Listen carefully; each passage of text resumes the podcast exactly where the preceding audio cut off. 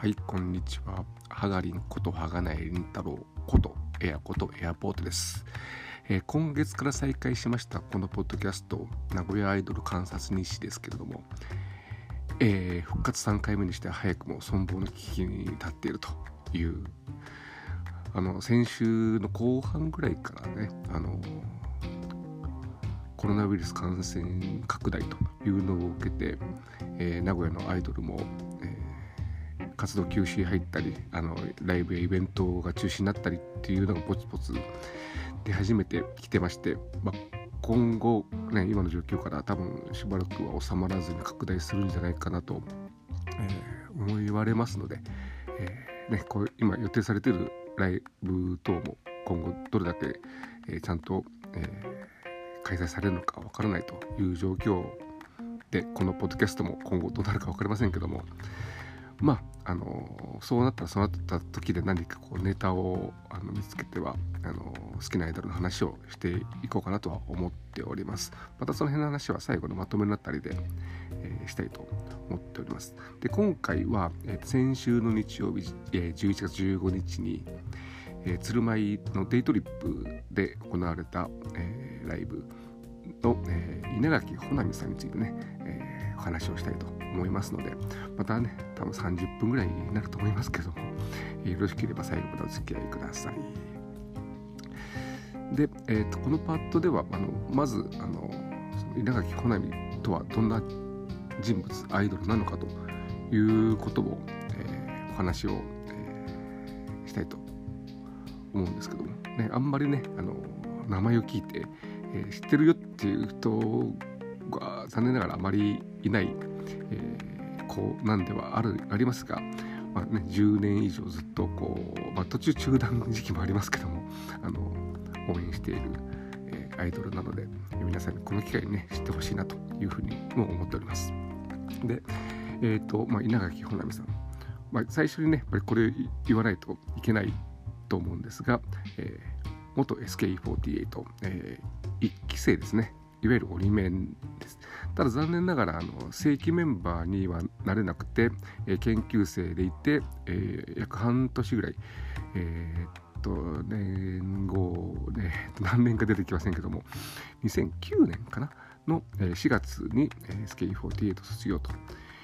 いうことでまああのー、当時から残念ながらあのアンダーでね公演に出ることがなかったんで SK 時代の、えー、ステージをちゃんと見ることは残念ながらなかったんですけれどもあのやっぱり、まあ、ルックスがねとてもあの可愛いっていうか美少女というか当時は本当にあの綺麗なお姉さんっていうちっちゃいけど綺麗なお姉さんっていう印象で、えー、握手会も何度か行ったりしててあと一番印象に残ってるのはボーリング大会ですね、えー、当時はあの CD の購入特典で当たるとあのスキーのメンバーとボーリング行けるっていうのがあって、えー、それで間近で見て本当に可愛いなと、えー、ちょこっと見える耳がチャームポイントだなとチャームポイントだなと思っていたんですが、まあ、卒業後はしばらくはあの消息不明って言ってたんですけどもあのだったんですがある日あのツイッターアカウントがあることを見つけていろいろとあのえー、っとバンドアイドルみたいなこととかやっててあとその後あ、ま、アイドル活動みたいなことをやってるっていうことは知ってはいたんですけれどもなかなかあの当時はそういう、まあ、アイドル現場というかそういうところに行く、まあ、SKE からも離れていた時期でうーんちょっとねあの残念ながらいまいちこう興味引くことがなくて、まあ、やあやってるなっていうふうに見てた だけだったんですけれども、えー、とあれ5年56年前に、えー、その当時、彼女を当時とか今もそうなんですが、えー、フランボワーズという、えー、ユニットが、まあ、初めてのワンマンワンマンライブをやるということを、えー、知ってたまたま休みだったんで、えー、行ってみてその時はあのランボワーズメンバー3人でそのうちの1人が、えーまあ、卒業をして2人になるというようなタイミングであって、まあ、あの集まったお客さんオタクは10人ぐらいだったんですけれども、まあ、その中にねあの SK 時代の知り合いも何人かいて、えー、久しぶりに会って話して話して何よりもあのフランボワーズのメンバー、まあえー、ホナともう一人メアリーですね。の、えー、ホスピテホスピタリティっていうかおもてなしというか、えー、オタクとの接し方とかその雰囲気がとても家庭的でととても良かったんでその後も、まあ、フランボワーズのライブイベントをポチポチ、えー、行くようになって、まあ、今に至るという流れではあるんですが特にあのえー、っとね2年2年半前かな？にえー、っとフラボアのもう一人のメンバーの相方の、えー、メアリーが卒業するというライブに行ってでそのライブにたまたま対バンでフラボアの出番の前にやっていたのが、えー、花木湊ちゃん、えー、アニメロディで、え、活躍をしている彼女で。それでちょっと、ね、彼女の興味を持って調べてみて、えー、アニメロディをしてそこに行くようになってでアニメロディのライブにも行くようになってで結局そこからこういろんな関連でそこのライブに出たメンバーを見るようになってえー、っと、まあ、名古屋のね、えー、街街道っていうかそういう現場にも行くようになったということで言うとルーツはねこのフランボワーズにあるというふうに言えると思っております。で、まあ、そのホナ自身の魅力で言うと、まあ、さっきも言ったようにとにかく可愛らしいと、まあね、年齢を言っちゃうとあのツイッターのアカウント名の括弧の中にね年齢入ってるんでそれを見れば分かりますけどとてもとてもそうは思えない可愛らしさがあって、まあ、本当にスケール歴代メンバーの中でもトップ3に入る美少女じゃないかと私は思っているんですがでそれでいて本当にあの会った時は気さくにいろいろ話をしてくれますしあと、まあ、これねあの本人に、えー、言って、まあ、とても喜んで、えー、もらったんですが、えーとね、ずっとね、あのー、社会人として働きながら、まあ、アイドルやってるというか、えー、いろいろとあのね、えー、体調というかあんまり体が強くないということもあってあの常にアイドル活動をするっていうと難しいのはありますがそういうあの社会人として働きながら、えー、年に4回ぐらいはあのアイドルのライブをやったり、まあ、最近では毎週ラジオ番組をやったりという活動を続けているということともう一つは、えー、根っからの、えー、ジャニオタだというのも、えーまあ、魅力の一つといいますか。何年か前のね、えー、オフ会で、おしゃれなホテルのカフェで、えー、ティーティーランチを取りながら一生懸命ジャニーズについて語る姿というのはとても、えー、感動的で あって、まあ、最近もツイッターもあの、ね、そういうジャニーオタの、えー、ツイートが多くて、えー、微笑ましい、まあえー、昨日やってた、えー、ツイキャスもそういうネタだったというのでまあね、先その15日のライブで、えー、彼女の、まあ、事務所というかプロダクションのスタッフの人が、えー、ヘルプできててその人が、えー、ジャニオタなのに、えー、ファンがついてきてるみたいなことを 驚いてたそうですけども、えーまあ、それもあの彼女の特性というかいいところだと思っておりますので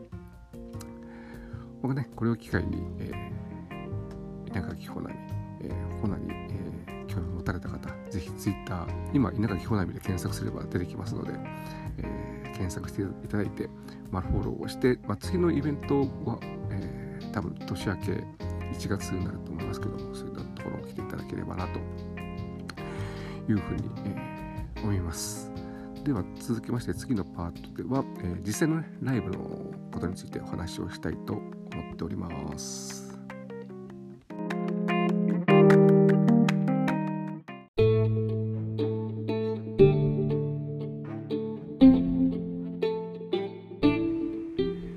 早速、えー、11月15日の稲垣花火ライブについて、えーと、この日は、えーと、梅プロと情熱プロじゃなかった今ポラレスですね名称変わっての、まあ、共催のライブということで、まあ、さっきも言いましたようにあの出演者のキャンセルもいくつかあったりしてお客さんもねちょっと少なめかなという、え、感じではあったんですけど。まあねあの密を避けるというか先週のあの大岡すずちゃんの生誕ライブは結構人がいっぱいいてこれ密じゃないかなと思っていたんですが、えー、それも困るけどやっぱり人が少なすぎるのも困るという主催者側としてはね。まあ、私はねあのあんまり人が多いの苦手なんで少ない方が えー、いいかなっていうのはあるんですが。であとあので、えー、とコール発生禁止ということでこれもまあえ、っと6月ぐらいに、えー、前回っていうか、えー、緊急事態宣言解除されて、えー、ライブハウスでのライブがぼちぼち再開し始めた頃はそうだったんですけども次第に、え、声を出すいろんなね、え、条件付きでマスクをしてて、え、大声でなければいいとか、えー、いろいろあのその主催や会場によって表現が違いますけども、まあ、禁止ではないというのが、まあえ、ずっとだんだんと徐々にね、えー、広まってい、えー、った中で、まあ、今の事態になったんで、まあ、禁止と、まあ、それはあのー、そうかなと思います。そんな中であのお宅の方も、えー、手拍子クラップで例えばコールとかミックスとかを、えー、表現するよりこう努力といいますか改善っていうかユニークなことやっててなかなか面白いなと思って、えー、見ててこれはこれであのまあ、いつかねその大声でコールミックスできるようになってもこういうのはこれでなんかね、えー、一方で、えー、定着してもいいかなというふうに思いました。でえー、っとコナのライブですが今回20分枠ということで5曲、えー、歌いました。えー、セットリスト順番に言うと「えー、熱くなれ」えー、と大黒摩季ですね。で私がおばさんになっても森高千里。でえっ、ー、と芹沢優のえー、最悪な日でもあなたが好きでしたっけ？ちょっと正確なタイトルをちゃんと把握していただいて申し訳ないです。で、えー、っとハルヒの God knows で最後が℃-ute の、えー、まっさらブルージーンズというまあ、最近の、えー、ホナライブの定番セットリストかなと。あのフランボワーズ自体時代自体え？時代は、えー、あのアニソンって言いますか？えっ、ー、と特に女児アニメ、えー、土日の朝にやってるようなあたりから、えー、曲をックアップしてまあねあの2人とも小学生というコンセプトでやっていたところもあったんでやってたんですが、えー、ソロになってから最初の頃はね、えー、SKE とか AKB のカバーとかもやっていたんですが、えー、最近は大体これこの辺りの曲に、えー、セットリスト定着しつつあると。事前にあの今までやったことがないことをしますみたいなことをツイートしてたんで新曲やるかと思ったらそれはなくて今までやったことないっていうのは、えーと、衣装の方で、えー、大人かわいい柱と、えー、MC とその後も何度も、えー、言っていますけども、まあ、そういうあの大人かわいい服を着て、えー、パフォーマンスしてました。あのね鬼滅の刃用語を使うのは国会で、えー、菅総理がやってしまって以降急になんかダサくなったところがあるんで ちょっとどうかなと、えー、思いつつ本人は気に入っているようですのでこれからも大人かわいい柱路線で、え、行くみたいです。であのー、今回本当パフォーマンスを見て改めて思ったんですけれども、えー、ライブ自体ねあの大体年に4回とか本当に季節に1回ぐらいずつしかやらない、えー、そういう、えー、スタンス、えーと、細く長くがあのフランボワーズデーからのモットーでやっていて本当にあのその路線でやってだからこそ私もずっとあのついていけたというか応援し続けていることができていると思うんですけれどもそれだけあのライブをする回数機会はほとんどないのにこのパフォーマンスレベルはすごいなと、えー、歌もね本当にとてもうまいですし、えー、ダンスも、えー、ちゃんとちゃんとできてるって言うと失礼ですけども あのやっていて。とただあのね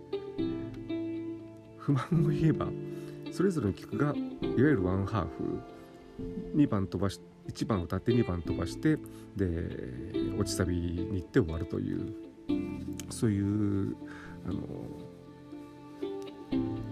音源に構成になっていてちょっとやっぱり一曲一曲は物足りないというところはありますがただそれをあのに求めてしまうと体力的にどうかという。毎回本当にあの、まあ、最近はなかったですけどね初期初期っていうか昔はあの小学生コンセプト時代は元気いっぱいでやっていて、えー、曲の合間に、えー、酸素ボンベでこう吸入して酸素吸入というかね、えー、酸素補給をしてながらやってるというようなことも、えー、あったりしたんで、えー、ね、ライブをやって倒れてしまったら大変ですので、倒れない程度に、これからも頑張って頑張ってい、えってほしいと思いますし本当にあのたまに会えるアイドルというのが本当にいい感じだなと思っててまあねあのしょしょっちゅうやるじゃないですけども、えー、毎週とかね、えー、ライブをやってそこで会えるっていうのは当然それそれでいいんですがたまにしか会えないんで本当にあのそれぞれに、えー、毎回毎回新鮮に見ることができますし、えー、会った時会った時もいろいろあの新鮮なお話もできるということで、まあ、今回もね物販という時期をとって、いろいろ、お話をしてよかったなと。まあ、あのー、先月、9月か、は、えー、同じくあの鶴のデイトリップのビルの1階にある、えー、喫茶コーナーで、えー、カフェをやっていてそれに1回ぐらいあの出ててそこに行って、まあ、その時は本当にあの、まあ、1時間ずっとあのお話ができると。あの手料理っていうかねあの手よりもでかいおにぎりを食べたりしながら、えー、手作りのおにぎりを食べながらお話ができると。いうこといろいろ話はしたんですけれども、今回、えー、物販で話したのとあと本当サプライズであのお手紙をいただきましてとても嬉しい内容、えー、本当に本当こちらこそどうもという感じなんですが、えー、いただいて、まあ、今回ライブ自体はね7月以来かな4ヶ月ぶりのライブだったんですけれども本当に相変わらず良かったなと。いうふうに思ってますし、まあ、今後もあの、まあ、稲垣穂波名義なのかフランボワーズ名義なのか分かりませんが、えー、ライブは最優先でいきたいいつもあの1ヶ月以上前に1ヶ月以上前にこの日にやるよっていうふうに告知をして、えー、くれますので、えーちゃんと休みの申請があの事前にできる、えーと、前の月の、えー、中頃15日までに次の月の、えー、休みの希望給を出すシステムになってる関係上それ以降に翌日の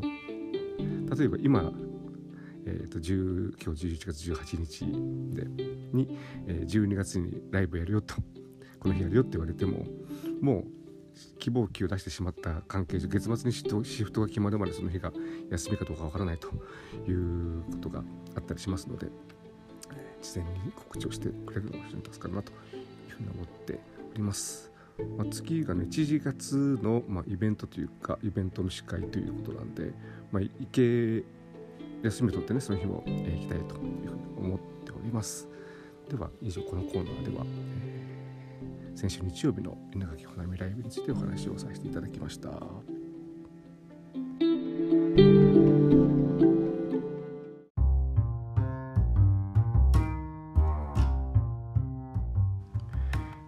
な素敵な稲垣ほなみライブですけども、えー、最近ちょっとね寂しいなと思っているのがあのほなフランボワーズのライブに行くと10年前の、えー、SKE オタ時代にしとった、えー、知り合い仲間とまた会えると、えー、同窓会的な 感じになったりするのが楽しみの一つだったんですが最近あのなかなかそういった人たちと会えないというのが寂しいかなと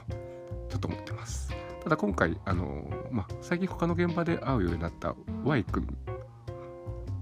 が久しぶりに、えー、本のライブで来て私はちょっとねあんまり現場で見た記憶がこれまでなかったんですけれども久しぶりということで来てくれてすごい私あのとても嬉しかったんでこれからもねあの続けてきてほしいというふうに思っております。であと、まあ、最後になりますけども今週末か。11月22日に、えー、今度はといいますかアニメロディで、えー、アイドリースーパーアイドリームという、えーまあ、アニメロディのライブ毎月あの3つあのコンセプトが決まったライブをやっていて、えー、スーパーコススーパーコスチュームとアイドルカーニバル、えー、アニソンカーニバルと、えー、アイドルというのがあって、まあ、それぞれコスプレとアニソンとアイドルというコンセプトで今回はアイドルコンセプトの、えー、ライブでなかなか、あのー、ここ数ヶ月あのアイドルの日に行くことができなくて、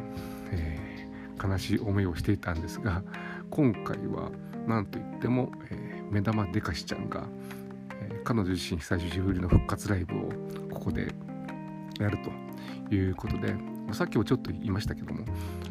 私、えー、シフト制で土日が休みというわけではないんで、えー、毎月次の月の希望給を出すんですが、えー、この11月22日ライブがあるっていうことを知ったのがそれを出した後でシフトを見たら、えー、出勤になっていてあの今の職場に行くようになって10年以上経つんですが初めて、えー、他の人と休みを代わってもらいました。この日休みを取ってという本当に万難を排して、えー、のライブで、まあ、目玉目玉でかしちゃん以外にもね、えー、白鳥のシャングリラ、えー、サラちゃんといるグループですがに、まあ、これもあのフラボアと同じあとファンタジスタと同じで、えー、2人組だったのが相方が、えー、抜けてずっと一人で活動してたんです。が今年の初めに、えー、小西真由ちゃん真由ちゃんが入って、えー、いよいよ新生シャングリラを広めという時に、えー、コロナ感染拡大して、えー、それが延期になってで落ち着いてこのまあ夏から秋にかけたあたりちょっといつ頃だったかあまり正確に覚えてないんですが、えー、ようやくお披露目ができて何回かライブを2人でライブをやってるんですが私がさっきも言ったように、えー、そのライブに、えー、行けなかったということで今回初めて、えー、新生白鳥のシャングリラ白鳥のシャングリラ2.0という表記もされていますが、えー、見ることができますし、えー、ツイッターでいろいろと、えー絡んで、えー、います。小西真由ちゃんとも初めて会うことができるということもとても楽しみに思っております。さらに、えー、キョムちゃん、えー、先週の、えーと、大岡すずちゃんの生誕祭にもゲスト出演していたキョムちゃんもこのアイドルに出ましてでえっ、と彼女の、えーと、モブ時代ですね。2年1年半ぐらい前か。に、えー、このアニメロディで、まあ、キャストカラオケライブみたいなのをやったのはアニメロディで見たことあるんですけどもアニメロディでの虚無としてのライブは、えー、見たことがないんで、えー、今回それが見られるっていうのもとても楽しみです。それに、えーと、花木みなとちゃんですね、えー、が、えーと来年の3月でまあ、アイドル卒業という発表を、えー、今月初めの4周年記念ワンマンで、えー、していて彼女のねステージを見る機会もどんどんどんどん今度カウントダウンに入っていく。まあね、そもそもそのコロナの関係でライブがずっとできるのかどうかっていうのも、